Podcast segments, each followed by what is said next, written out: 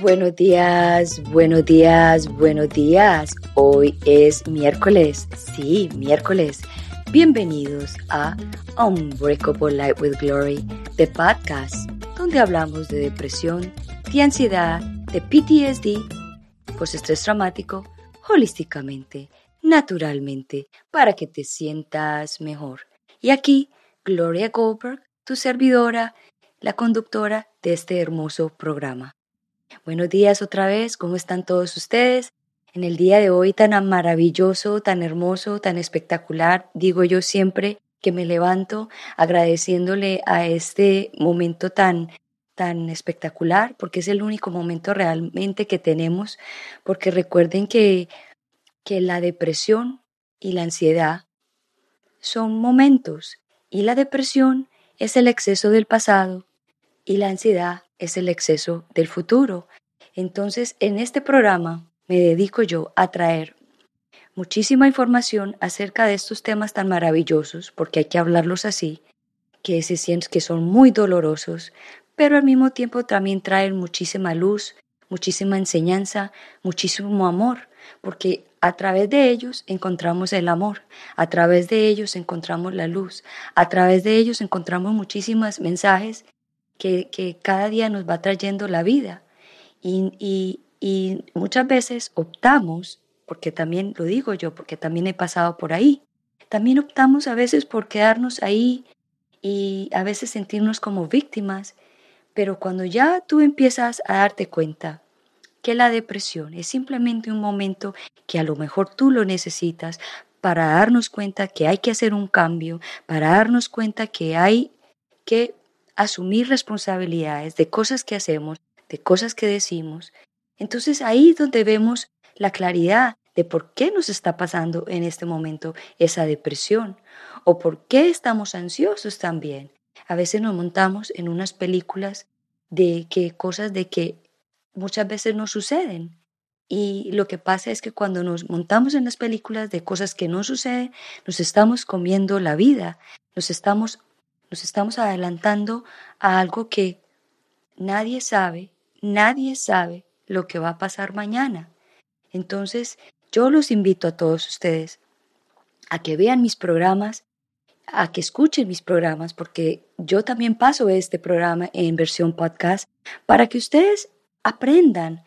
Cada vez que escuchen uno de mis programas, aprendan de qué se trata la depresión, la ansiedad, que para mí han sido, no digamos que son bendiciones, pero para mí han sido sabiduría, para mí han sido momentos donde he aprendido la mayoría de las cosas de la vida y que sí, se siente muy mal es doloroso, es un momento de la oscuridad, pero necesitamos eso para darnos cuenta que hay una luz, que hay una llave maestra que la tenemos interiormente ahí, aquí en nuestro corazón.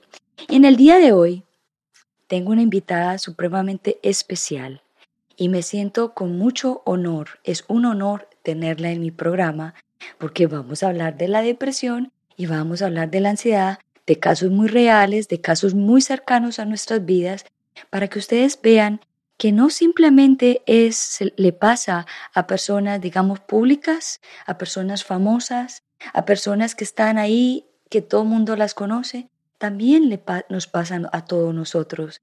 Entonces vamos a dar la bienvenida a Silvia de Dios, pero antes de entrarla, vamos a decir quién es Silvia de Dios. Silvia de Dios es actriz, coach de bienestar integral y administradora de empresa. So vamos a darle la bienvenida a mi invitada especial, Silvia de Dios. Hola. Silvia de Dios, buenos días. ¿Cómo estás? Muy bien, ¿y tú? Muy contenta de tenerte aquí en el día de hoy. Gracias a ti por la invitación. No, yo estoy feliz de tenerte porque tú hablas de un tema muy hermoso, porque hay que hablarlo así, hay que sacar ese tabú de que es un tema que hay que esconderlo, sino hay que sacarlo a la luz para que todos tengamos la oportunidad de sanar al mismo tiempo ah, de este tema. Pero antes de entrar a este tema, Silvia, quiero que le cuentes a todo el mundo quién es Silvia de Dios. Ah, eh, eh, digamos, o definimos por profesiones, he pasado por varias cosas. Soy administradora, eh, soy chef, actriz en algún momento de mi vida también y hoy en día estoy en una etapa de aprendizaje y de acompañamiento en coaching a las personas después de dedicarme a ser mi conejillo de indias por un tiempo para sanar cosas que vi que, que me desconectaban de, de quien realmente uno viene a ser. Claro. A estar en bienestar, realmente. Claro, bueno, tú sabes que mi podcast eh, yo le llego a las personas que sufren de depresión y ansiedad y que, y que constantemente de pronto están buscando un aliento, una llave maestra, algo para poder sentirse mejor. ¿Qué crees tú de la depresión y qué crees tú de la ansiedad? En mi caso fue como una condición de vida que siempre estuvo como una nubecita y aunque empecé a mirar muchas creencias y, y, comportamientos que tenía en la vida que, que no me hicieron vivir la vida en amor y en plenitud y en paz. Llegó un momento donde la nubecita se abrió eh, y me mostró cosas que tenía guardadas, eh, depender de ciertas cosas para ser feliz, que si esto resulta, entonces soy feliz, y si esto resulta, entonces soy feliz, que es lo que llaman, creo que Pema Chodrón habla de eso y dice, eh, pues la tristeza o el dolor es cuando no se te cumple el deseo o la expectativa que tienes. Entonces, mucho en la vida es suelta, relájate, que no no lo han enseñado, siempre tenemos algún tipo de expectativa. Y ya cuando se me acabaron todas, ya dije, esto no es, por acá no es. Me regalaron este, eh, estas sensaciones que tiene uno en, la, en el ataque de, de, pánico, que va uno entre depresión y ansiedad constante durante 15 días y hasta que dije, teniendo todas las herramientas en ese momento o muchas en ese momento, decía, la mente es muy poderosa. O sea, ¿cómo hago para salir de aquí? Pero yo creo que fue progresivo que hasta que no se detonó la última llave, ya no explotó y me mostró cuál era la información de fondo que tenía que tocar. Eh, que sigo tocando. Hay momentos en el día donde a veces siento la, la, la sensación, pero ya estoy como, ok, siéntela, siéntela, a ver qué pasa. Eh, porque parte también de lo que uno aprende es, uno arma como unos caminos en el cerebro durante toda su vida para solucionar y mientras tú a esos surcos de defensa le vas poniendo un poquito de piedra y tierrita, pues vas a seguir circulando por eso mismo hasta que se calme y uno diga, ok, voy a armar otros, el de la paz, el de la entrega, el de la felicidad. Pero también lo que tú dices, cuando uno forma esos patrones, esos surcos, esos caminos, son muy difíciles a veces de, de, de, como decir, ok, yo quiero la paz, la tranquilidad, ¿Cómo hiciste tú para empezar como que a, a, arreglar esos caminos o enderezar esos caminos un poco para aliviar un poco el dolor? Porque hay veces cuando estamos en, en, profunda depresión, esos caminos, el, el camino que uno se metió es que no quiere nada y se queda por mucho tiempo de que no quiere nada. Y como dices tú, llega un momento que de tocar fondo y dice, ok, hay que cambiar estos caminos, hay que cambiar estas formas, pero no todo el mundo es capaz de hacerlo.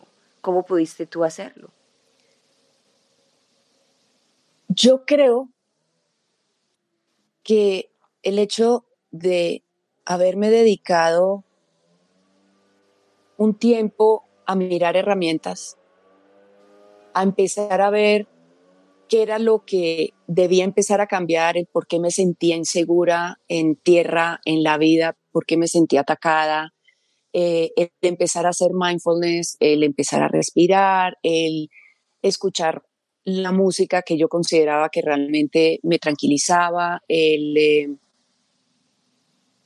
hacer diferentes dentro de, del tiempo. Entonces, eh, hacer tapping o hacer TRE, que es lo que yo hago, hago Psyche, eh, que son terapias que aprendí durante todo este tiempo, las aplico en mí y ya cuando viene el ataque de pánico, digamos que ya he ido limpiando ciertas cosas, ya he ido adquiriendo herramientas que hacen que entonces siga aprendiendo cosas y siga aplicando cosas, pero fue como en la mitad. Me dieron esa oportunidad de adquirir cosas antes de entrar al ataque de pánico profundo, porque la tristeza siempre la he tenido, eh, esta de no pertenecer, de este vacío, de qué hago aquí, eh, em, cosas que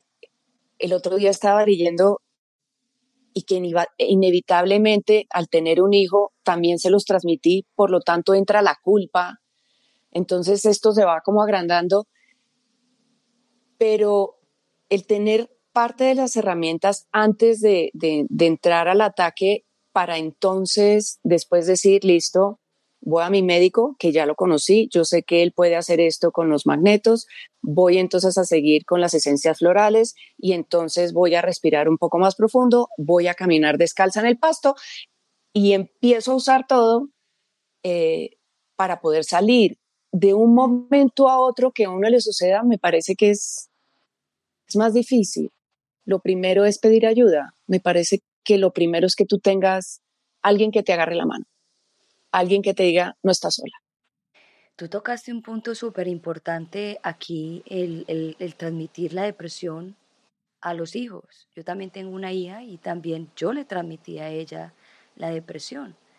Y, y, lo que tú dices, uno empieza con la culpa porque uno ya los ve a veces que están en ese momento también de depresión y uno dice, oh my God, yo por qué no me di cuenta de esto antes, o porque yo esto, esto. Entonces empieza uno, un momento, es que esto viene de algún lado. Entonces empieza uno como que a tranquilizarse en ese sentido, pero, pero lo que tú dices es de, transmitir la depresión a los hijos es, es real. Y, y, y cómo fue en el caso tuyo, por ejemplo? Pues de las cosas que hemos ido averiguando, porque pues yo soy huérfana hace ya bastantes años, no es algo que le pueda preguntar a mis papás. Em, parece ser de todo entre constelaciones y charlas con mis hermanas, es mi mamá estaba deprimida cuando yo estaba en la barriga. Estaba preocupada.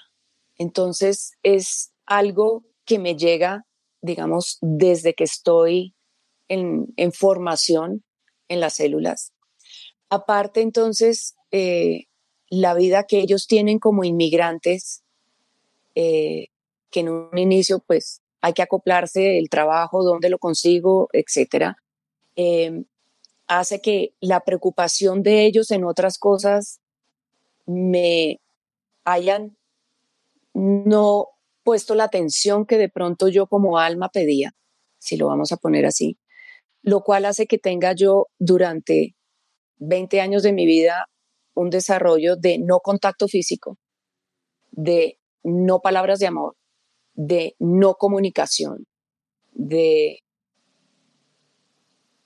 donde todo el rato uno no sabe si puedo mover esto porque no sé qué reacción voy a causar. Entonces era todo el rato pisando cáscaras de huevo. Entonces siempre tuve mucho miedo constante, lo cual hace que se me desarrolle lo que llaman el trastorno traumático del desarrollo, que es diferente al PTSD, que es después de, este es durante el desarrollo, me fui traumatizando. Entonces, eh, dentro de lo mío, entonces yo lo que hice fue evadir o si vamos a hablar de fight, flight o freeze, en mi caso fue freeze, me congelé, me hice a un lado, traté de achiquitarme de, pero la vida entonces me lleva a tratarlo como habla Jodorowsky en metagenealogía, de manera subconsciente me meten de actriz para sacarme, para ver cómo lo miro, para tratar la voz, para como para exponerlo. Eh, no lo entiendo en esos momentos. Hoy en día lo entiendo un poquito más, que fue algo que la vida me fue regalando un poquitico para poderlo ir trabajando. Pero pues inevitablemente, eh, al no haberlo tenido yo, cuando mi hijo entonces lloraba, pues sí, yo estaba ahí y quería estar ahí con él, pero como se levantaba seis veces en la noche porque mi hijo vivió con eso, entonces él nació eh, por cesárea porque tuvo el cordón umbilical amarrado, eso tiene su razón de ser también. Correcto, sí. Eh, entonces, él angustiado y yo teniendo que trabajar al otro día, pues no siempre estás en total disposición a voy a pasar toda la noche contigo charlando. Y algo que miraba y decía la persona, si uno hubiese podido, que no lo pude hacer, mirar a tu hijo con la tristeza de sé lo que está sintiendo, en vez del cansancio de mañana me tengo que levantar a trabajar, pues no se lo hubiera transmitido. Entonces, es inevitable, así como mi mamá lo que hizo fue inevitable, lo que yo hice fue inevitable, pero cuando uno está en todo esto, uno dice, pero ¿por qué no me di cuenta? ¿Por qué no lo supe? ¿Por qué alguien no me lo dijo? Una de las cosas que me da tristeza es, pues yo estuve en un colegio donde había una psicóloga. Y yo recuerdo que a mí me llevaron varias veces a la psicóloga. Y dentro de las cosas es, eh, ¿por qué no me trataron? Porque no fue más allá de solamente, ah, mira, ella pintó mal al papá y a la mamá muy lejos y está muy cerca o lo que sea que haya pintado, sino porque no hubo un seguimiento de ver, porque casi todos nosotros lo tenemos, o de pronto el hecho de casi todos lo tenemos, nadie se da cuenta. Pero, pero sí me hubiera gustado eh, que hubiese como algo de clase de la parte emocional, cómo tratarla, que se dieran cuenta que, que, uno tenía miedo, que uno no se sentía a, salvo ni en clase, ni con los profesores, ni en la casa, ni en ningún lado, que termina desarrollándose primer bong anorexia a los 12 años. Entonces, tengo anorexia con la altura que tengo hoy en día porque es la misma, no crecí mucho más después de los 12. creciste, creciste después de los 40. digamos. Eh, yo llegué a pesar 29 kilos. Muy Entonces, si hoy en día me dicen, usted cómo es de delgada y peso 56, imagínate esto con 29. Y fue como el primer ya aviso fuerte y tampoco. En esa época tampoco sabían tratar la anorexia. Entonces parece como si yo fuese anticipada al tiempo eh, y como que uno va abriendo y diciendo, mira, esto puede ir sucediendo, que hace unos años me dijeron, no sabes la crisis de anorexia que hay. Eh, le dije, pero yo pasé esto hace 40 años y ahora hay crisis. Todavía seguimos con esos focos porque en mi época no hubo mucha gente fue como más repartida, sí hubo boom, pero más en Estados Unidos y en Canadá. Pero en Colombia hace unos años sí fue muy fuerte. Pero es desamor, si me entiendes, es, son factores emocionales que vienen generacionalmente.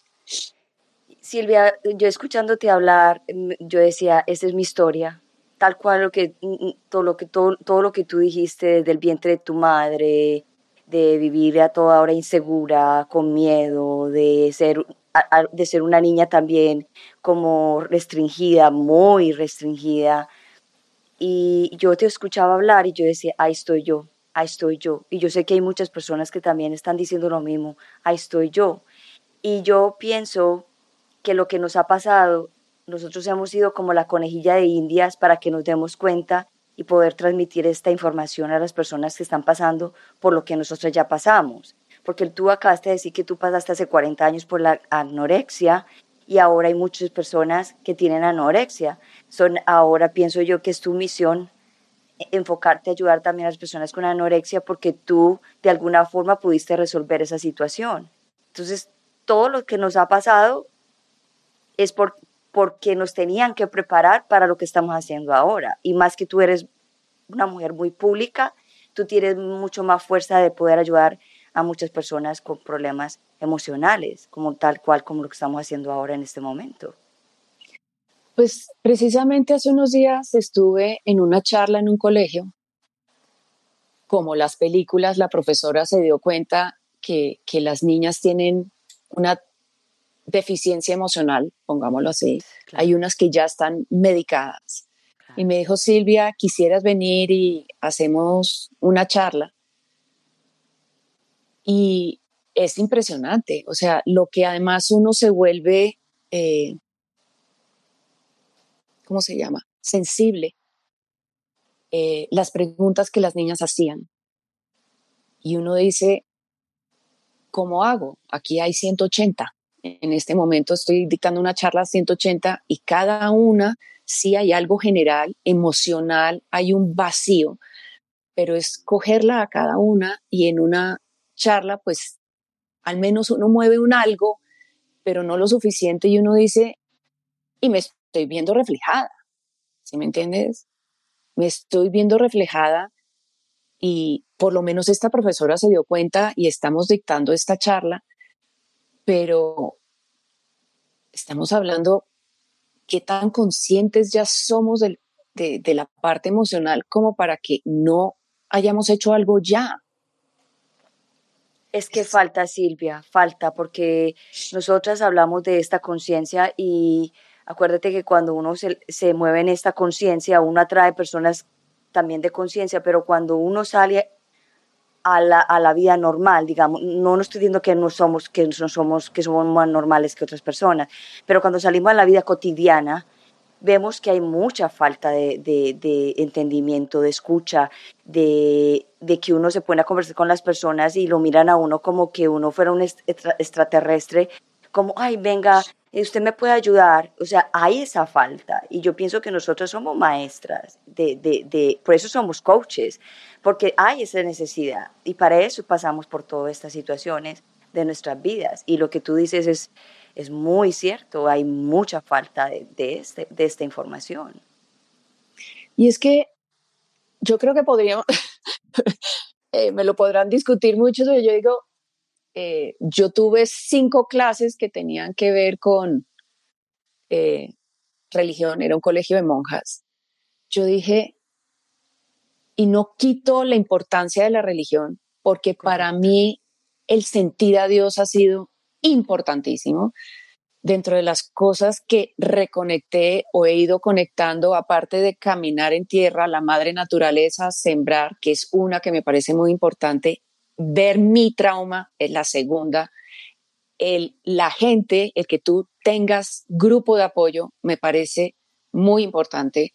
Al menos esas tres conexiones y Dios, que por lo general eh, me parece a veces simpático que la gente me diga, Silvia, te hace falta Dios cuando yo publico cosas en Instagram y yo digo, no entiendo por qué creen que no me apoyo en Él eh, cuando es lo más importante, el no sentirme sola, porque sé que Él está conmigo, soy parte de Él y, y demás, pero... Hasta el nombre tuyo lo dice, Silvia de Dios tengo mi palanca por ese lado.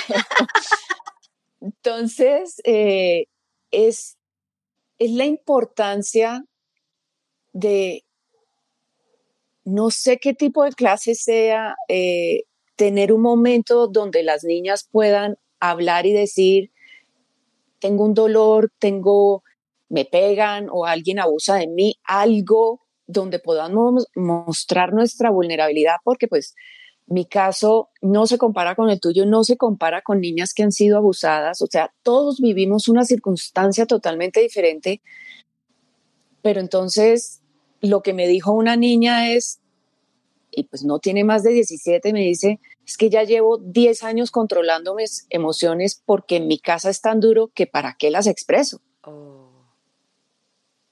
Le dije, permítete sentirlas para que se disuelvan, para que de pronto veas otra luz, porque pues una emoción es una energía en movimiento, permitirla de manera sana, no contra tus papás, no contra nadie, porque pues precisamente creo que recibimos violencia porque no hemos sabido eh, manejar esa emoción. Claro. El mostrarnos vulnerables, el por qué siento rabia, ok, porque en el fondo tengo un dolor muy grande, ok, hablemoslo, si lo podemos compartir. Pero no sé, eh, dentro de todo esto, en dónde sentimos que estamos tan solos, además. Estamos sintiéndonos muy solos y muy desconectados de los demás. Y yo lo único que puedo decir es, pidamos ayuda. Es que también estábamos dormidos y, nosotros, y, apenas estamos como despertando de todo esto, porque en el caso tuyo y en el caso mío pienso yo que nos cansamos de estar en lo mismo, o sea, nos cansamos de estar a todas horas con esa sensación de vacío. Y nosotros, como tú bien lo dices en tu autobiografía, que tú eres autodidacta, igual que yo, que nosotros buscamos, buscamos lo, que, lo que está pasando y a ver qué se puede solucionar, pero la mayoría de las personas no. Entonces por eso es que estamos nosotras enfrente de esto, hablando de este tema tan tabú, porque la depresión y la ansiedad no se hablaba, se mantenía, no le cuentes a nadie, si había alguien que tenía depresión, ay no, nadie se podía enterar, o si es ansiosa, ay no, ya vas a empezar con tu pendejada, y todavía existe eso que por eso las personas no pueden expresar nada, porque si empiezan con un ataque de ansiedad, empiezan a decirle hasta la propia familia, ay, ya vas a empezar con eso, o deja la boba que vos no, no sos depresiva, o deja que, o sea, siempre es una crítica porque no hay una educación acerca de estos temas. No solamente eso, sino la cantidad de gente que está medicada. Yes. Que estaba leyendo un libro eh, de alguien que estuvo medicado y dijo, a mí me dijeron que esto me sacaba y no me sacó me volví dependiente, pero pues no he salido. Es lo mismo que entonces tú tomas trago porque ¿cómo oculto esto? O fumo o lo que sea por irnos por lo sencillo en adelante o tomamos tinto todo el día para mantenernos despiertos porque mi energía no me da. Claro. Entonces yo aparte me he dado cuenta que es que yo no tengo el nivel de energía que tiene todo el mundo. Y me obligué a muchas cosas, a tomar eh, café, por decir, para mantener un ritmo que no es el mío biológico. Claro. Que es dentro del 2020 donde terminé como de finiquitar conocimientos míos, que a veces la gente se ríe. Yo digo, yo dejé de bañarme para saber cómo vuelo. Claro. Dejé de comer lo que siempre como para saber qué es lo que realmente me gusta. Dejé de todo. O sea, me cuestioné absolutamente todo para saber yo quién soy. Y mi ritmo de sueño es diferente al de todo el mundo. Y el otro día estaba hablando, yo digo, me parezco más a un gato que, que a cualquier otra cosa, porque yo me levanto muy temprano, soy, tengo como un pico de energía hasta las 10 de la mañana, de ahí tengo un bajonazo y de, ahí tengo otra subida y de, o sea, yo tengo un ritmo que yo no sé si es que yo soy rarísima, porque ese no lo he terminado de estudiar. Y yo digo, tan chistoso, yo no soy como Trin y funciono todo el día. No, yo tengo unos bajonazos fuertes donde digo, uy, necesito cerrar los ojos tres minutos y es todo. Son tres minutos, no es nada más. Pero no, no sé si hay otra gente que sea así, porque nos hemos empaquetado en que todos funcionamos de una manera y nos olvidamos de mirarnos para saber cuál es mi individualidad ¿Cómo soy yo? ¿Cómo funciono? Yo, sí, tengo tristezas y ya.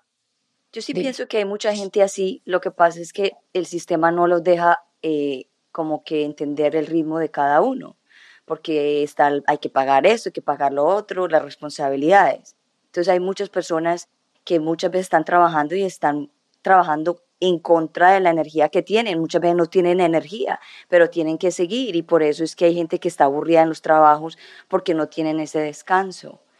Hay personas que tenemos la oportunidad de, como tú haces, de conocer tu ritmo y que puedes parar. Hay personas que desafortunadamente no pueden parar y no se pueden dar cuenta del ritmo.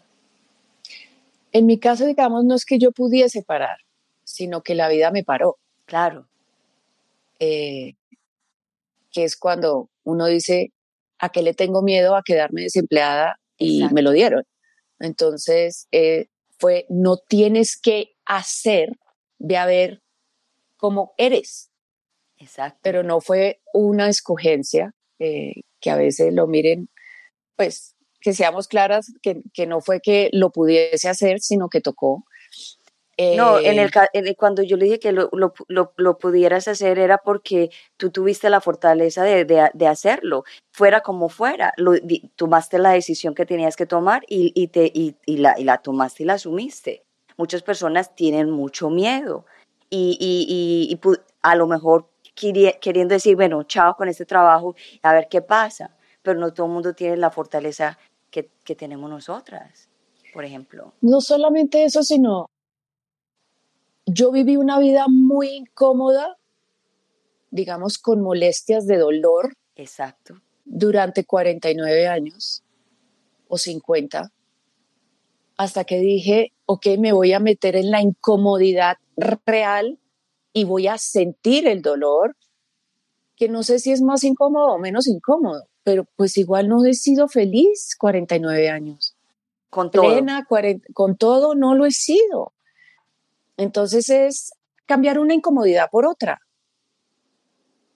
Más o menos, o, pero la diferencia es, hablo por mí, que al haber entrado en la incomodidad total del dolor, he tenido momentos donde digo, wow, ya sé que es, tuve unos instantes de plena felicidad y tuve instantes de plena paz y tengo esos instantes que yo antes no los tenía nunca. Entonces es cambiar una cosa por otra. Y sí, no, no es fácil. Y sí, preferiblemente si uno tiene ayuda, eh, puede resultar, no sé, más fácil o menos fácil, no sé, todo depende de la personalidad. Pero a mí me enfrentaron a todos los miedos, al miedo de la soledad, al miedo del desempleo, al miedo de todo. Y el último fue eh, separación con mi hijo porque ya es adulto. Claro. Ya, él tiene su vida, él está en Europa, esa no puede ser tu razón para vivir. ¿Cuál es la tuya? Encuéntrela. Entonces, yo creo que en parte fue eso, eh, el verse uno como, en serio, ¿qué me puede motivar a mí a levantarme todos los días? Y que venga de adentro. Claro.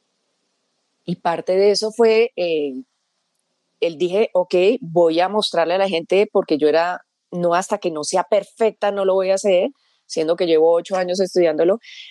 Voy entonces a empezar a dar ya de manera pública el coaching, a ver qué sucede.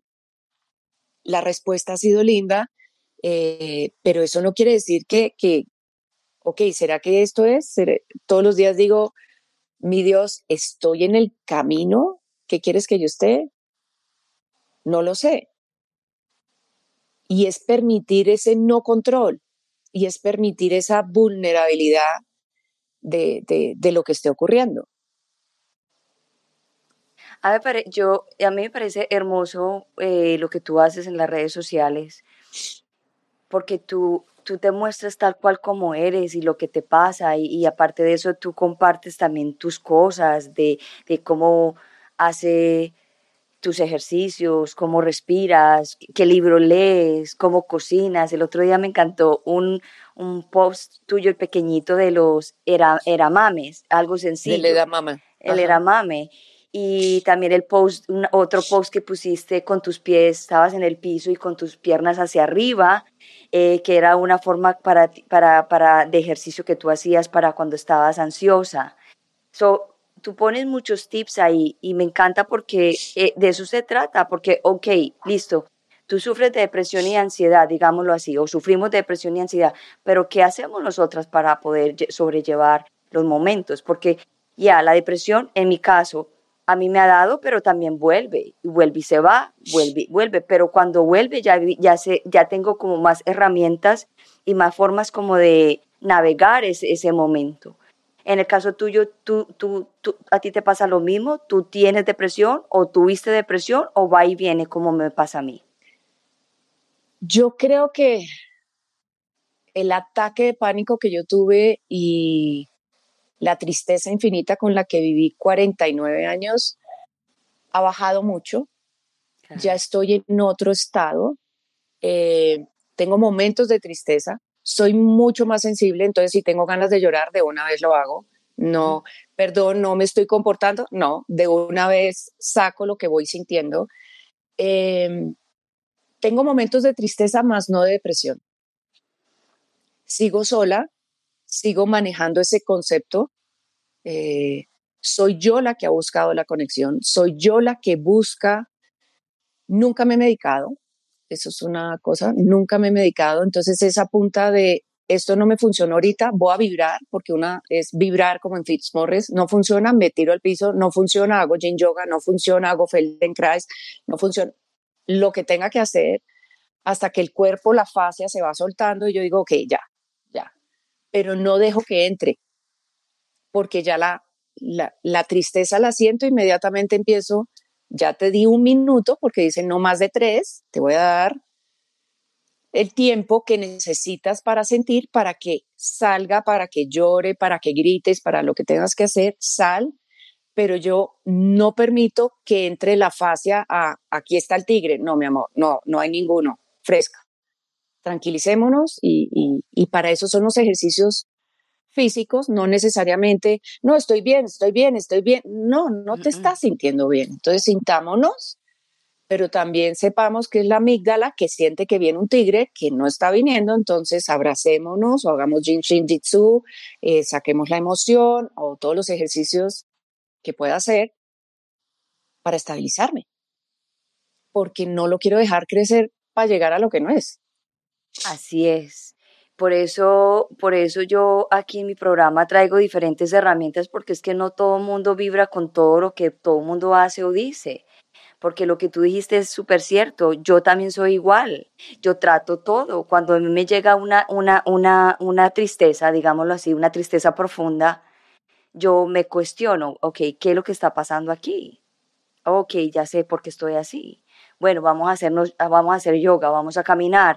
Lo que tú dices, voy a caminar en el pasto, voy a sembrar, voy a tocar un árbol, todo, hasta que yo me sienta ya un poquito mejor.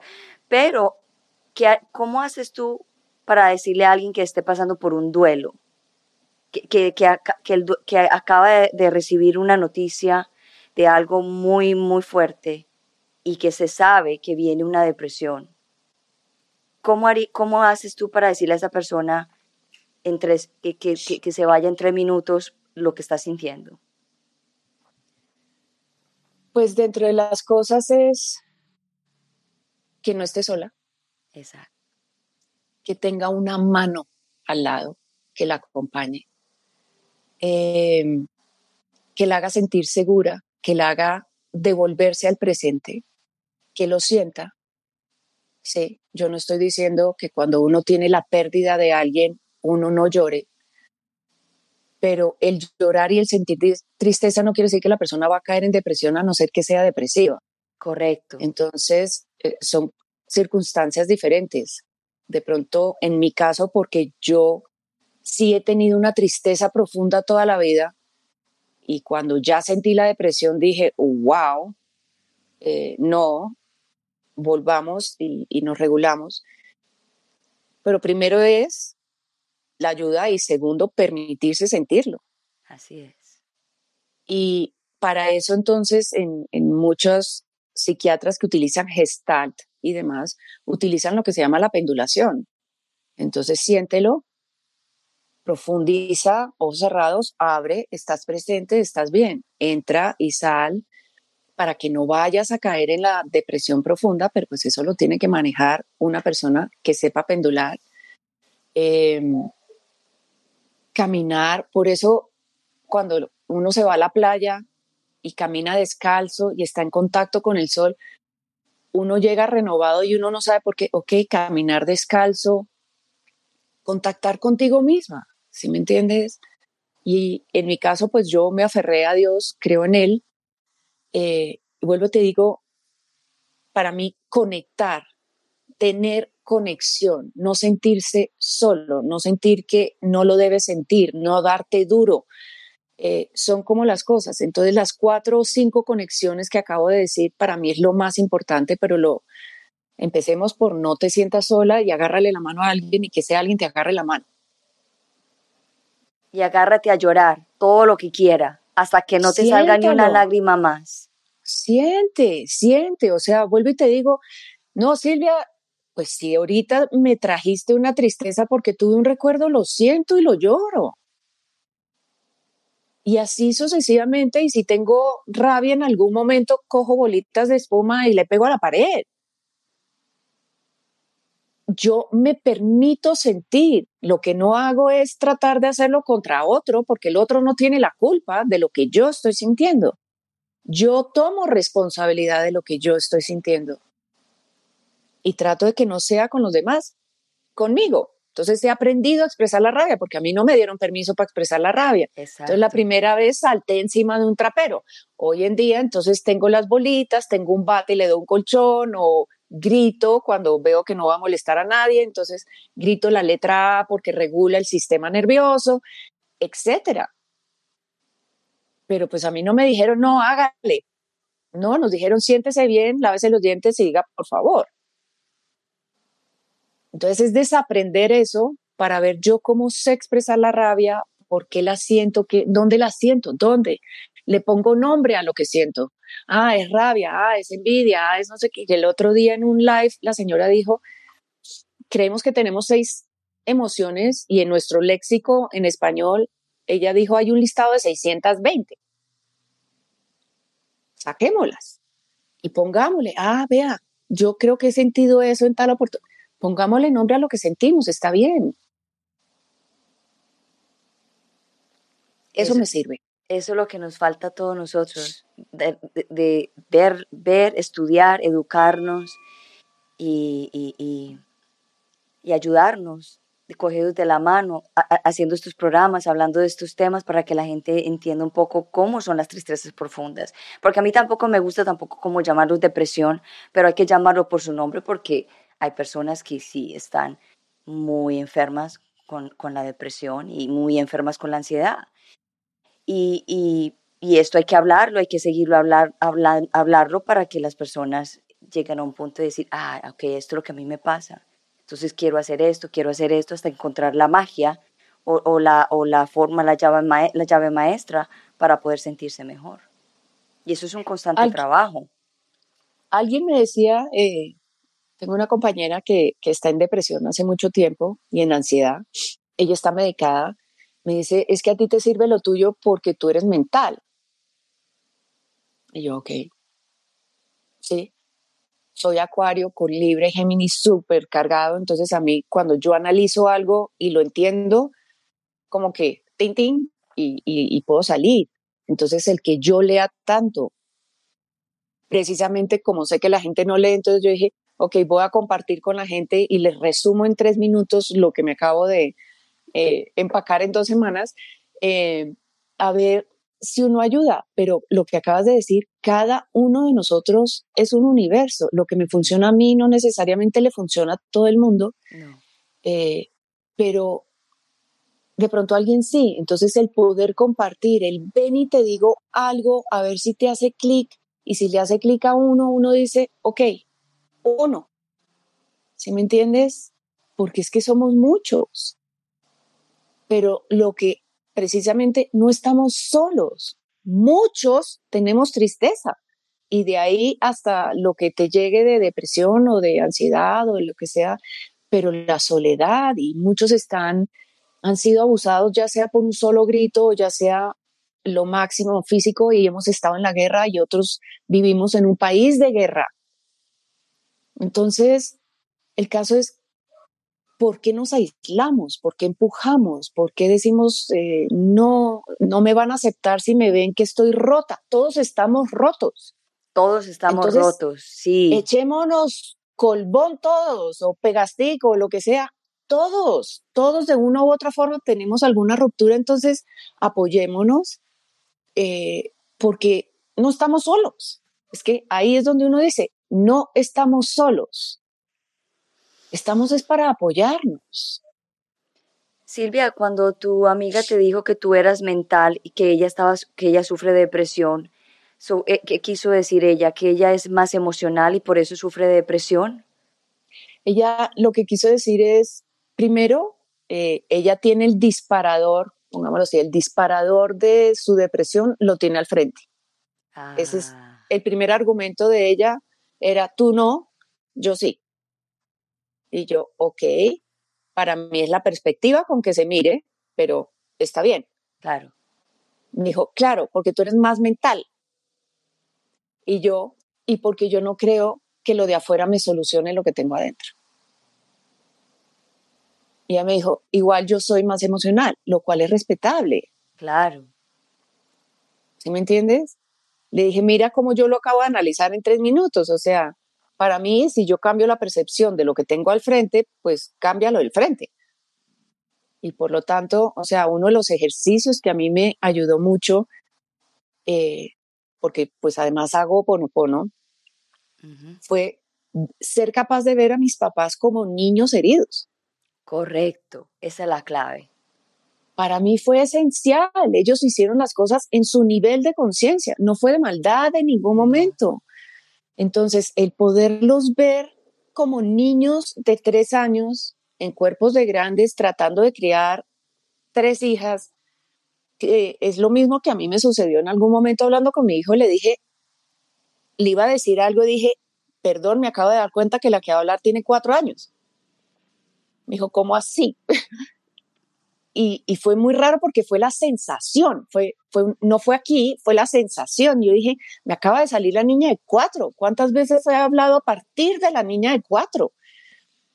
Entonces, el poderlos ver, entonces cambia mi perspectiva, por lo tanto, puedo dar ese gran paso de nadie tiene la culpa, ni siquiera yo, por haberlo recibido así o por haberlo dado así a mi hijo. ¿Sí me entiendes?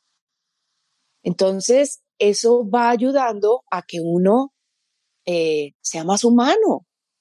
Conexión, soy humana, estoy aquí, tengo hambre, voy al baño, sudo y me da frío. ¿Sí me entiendes? Claro. Pero no, no sé en qué momento somos superwoman, eh, que, que, que a veces uno se pone a observar esto y es un análisis muy sutil y no sé por qué a mí me marca tanto. Y es cuando nosotros estamos en televisión, pues inevitablemente se te para un pelo o dos o lo que sea. Y últimamente veo que cada vez te aplanan más el pelo. Cuando tú ves los dibujos animados que han desarrollado hoy en día que parecen muy humanos, lo que trata de hacer el animador es que el pelo tenga movimiento. Claro. Y no lo logra. Entonces, ¿por qué nos estamos tratando de parecer al dibujo animado que el animador está tratando de que se parezca a mí? ¿A qué estamos jugando? Eso, eso en el subconsciente a mí me causa una preocupación que no sé por qué. No sé si es por las películas que dicen que nos vamos a volver como robots, no, no tengo ni idea. Pero la imagen que le estamos transmitiendo a la gente es que no puedes tener un pelo parado. Ah, no. Entonces, eh, como alguien me preguntó ayer, Silvia, ¿tú crees que hay vida de por fuera de la Tierra? Le dije, pues supongo que no somos los únicos, lo supongo, pero eh, lo que más me preocupa es que yo supongo que habrá algunos amigables y no como nos han puesto en todas las películas que todos vienen a comernos y a sacarnos la sangre. Sí. Entonces todos estamos listos para atacar y no sabemos si son unos bacanes como E.T. No sabemos. Porque ya no hay más películas como E.T. Casi todas son, ellos son malos. Sí. Entonces esa, esa cosa que nos están metiendo. El miedo. Me preocupa. el miedo constante. Miedo. A todo para poder controlar? No sé para qué sea, pero ah, yo lo observo. Desde que yo ya entré en esto hace ocho años, observo las cosas diferente. No es, no voy como borrego, como creo que era antes. Soy mucho más consciente y hay cosas en que, que yo percibo, yo digo, ¿por qué está pasando esto? ¿Por qué hacen esto? ¿Y por qué la gente ni siquiera se lo pregunta? Porque cuando yo hablo del tema me dicen, ¿de qué está hablando? Y los niños, las mamás no sé, no sé, no sé, pues yo, como tengo un nieto, yo, hay películas que hemos tratado de ver y yo digo, mm", digo a mi hija, este, miren lo que están mostrando en esta película. Y mi hija, oh, sí. Entonces mi, hija me dice, ¿cómo las mamás no se dan cuenta? Porque hay muchas personas que no se están dando cuenta. Y eso es lo que, lo, que está consumiendo el niño. Y es, dentro de las cosas que agradezco es saber que mi hijo tiene 30 años, eh, no le tocó este bombardeo tan, tan fuerte y le controlé el bombardeo. En algún momento él me decía, pero ¿por qué no me dejas ver tal cosa? No se la quieres ver de adulta, maravillosa, pero en estos momentos yo percibo que eso que quieres ver no, no te está brindando nada bueno. Puede que yo me equivoque, pero pues júzgalo cuando seas más grande. Por ahora, pues te toca creerme a mí, eh, como él no tuvo nada de dos dedos, eh, sí, hasta que, pues también es porque le tocó el desarrollo, pero más o menos hasta los 12, 13, no fue dado por mí. Yo le dije, en esta casa no. Ya a los 12, 13, digamos, ya pasaste dos etapas de siete años que estás formando tu cerebro. Claro. Es muy diferente a cuando tú naces o uno ve en las mesas al niño de tres y a papá y a la mamá. No, qué tristeza. A través de una tablet y yo digo, ok. Y la música, pues la música. El otro día había una niña que es muy, una niñita muy famosa y yo la sigo a ella y ella sale mucho con la mamá y la niña estaba bailando una canción de estas que yo digo que nada que ver para los niños y la niña la estaba bailando y yo le escribí a la mamá, ¿tú no te has dado cuenta lo que dice la canción? Y me dijo, y, ella me respondió muy, o sea, como que atentiva, like, oh, déjame escucharla y la fue y la escuchó y me dijo, oh Gloria, tienes toda la razón, oh, ya mismo bajo eso. Es lo mismo que, que alguien me dice, Silvia, tú oyes, eh, oyes música X, Y, Z, W, le digo no. ¿Cómo así? Le dije, yo por lo general solamente oigo cosas que tienen que ver con vibración, frecuencia, solfegio y demás. Me dice, ¿por qué? Le dije, tú tienes ahorita esto puesto, porque me estaban maquillando, y le dije, tú estás escuchando la letra, me dice, es una maravilla. Le dije, o sea, tú te quieres cortar las venas porque el hombre se fue de tu vida y entonces te vas a morir porque ya no está contigo. Y me dice, no, le dije, pues eso es lo que estás cantando. Exacto. pero yo no haría eso. Le dije, pues va a llegar un punto en que sí lo vas a hacer porque es lo que estás repitiendo, porque el poder de la palabra es fuerte. Es entonces, muy pues, fuerte. pues como yo no voy a estar consciente de la letra todo el rato, como acabo de captar que tú estás cantando eso porque está sonando ahí, eh, a mí eso en algún momento me da dolor de cabeza. Entonces prefiero solamente o antes de dormir trato de oír cosas absolutamente positivas, el audiobook de Hartol, el de Deepak, el de Wayne, el de cualquiera que sea positivo o en español, porque yo quiero que mi último instante de conciencia antes de dormir y entrar en el inconsciente sea positivo. Sí. Así como por la mañana cuando empieza y ya cacho la nube aquí, que ya no es nube, sino gotas de rocío, lo cojo acá, inmediatamente me siento y digo, ok, ¿qué es? Llega, siéntelo, inmediatamente empiezo, para mí, eh, como Dios en total seguridad, disuelvo mi mente en la paz de Dios. Y empiezo. Disuelvo mi mente en la paz de Dios, disuelvo mi mente en la paz de Dios para ver si se llenan los surcos. Así es. Y ya, es la que me sirve a mí. Y ahí ya entonces me siento bien y medito y hago lo que tengo que hacer. Pero uno va encontrando qué le sirve. Hay que encontrar lo que a uno le sirve. Así es. Wow, espectacular. Silvia, cuéntanos eh, qué tú haces. Tú eres un coach. So, cuéntanos eh, cómo las personas te pueden contactar, cómo las puedes ayudar. Cuéntanos acerca de tu coaching. Pues el coaching realmente es como en mindfulness, en conciencia, es como esto de ver eh, lo que de pronto tú no estás viendo yo utilizo dos herramientas además para apoyarme en ese ver y es astrología evolutiva y coaching cuántico, eh, que a veces se llama como numerología. Me apoyo en eso para ver un poco más profundo. Eh, por el Instagram me pueden escribir por mensaje, por la parte eh, de mensajes internos y se cuadra la cita y de ahí en adelante, dependiendo si evoluciona, entonces utilizo otras herramientas, eh, hago registros acásicos, eh, hago terapias con cristales, hago, ya si quieren que sea más profundo del lado mío, porque hay algo que, que es inevitable. Me han llegado personas donde uno dice, perdóname, pero creo que tiene que, o sea, alguien que me dijo, tengo depresión, pero tengo un cáncer.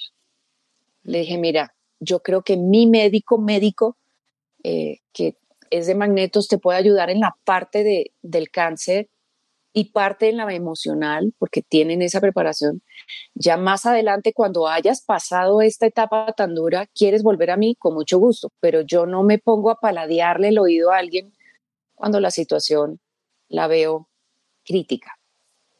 Entonces, un coach es un coach, no es un médico, no es un psiquiatra. Correcto. Eh, es un acompañamiento, estoy contigo el tiempo que tú quieras, pero la idea, a mí me gusta, mira, léete esto, a mí me sirvió, miremos por qué lado es el que a ti te funciona, más emocional, más mental, eh, más kinesiológico, cuál es tu lenguaje, y vamos mirando para que la persona se empodere, para que la persona pueda surgir sola y no dependa de nadie porque cada uno de nosotros está completo. No necesitamos la mitad de la naranja de nada. Eh, estamos completos. De pronto tenemos pedacitos fuera de lugar.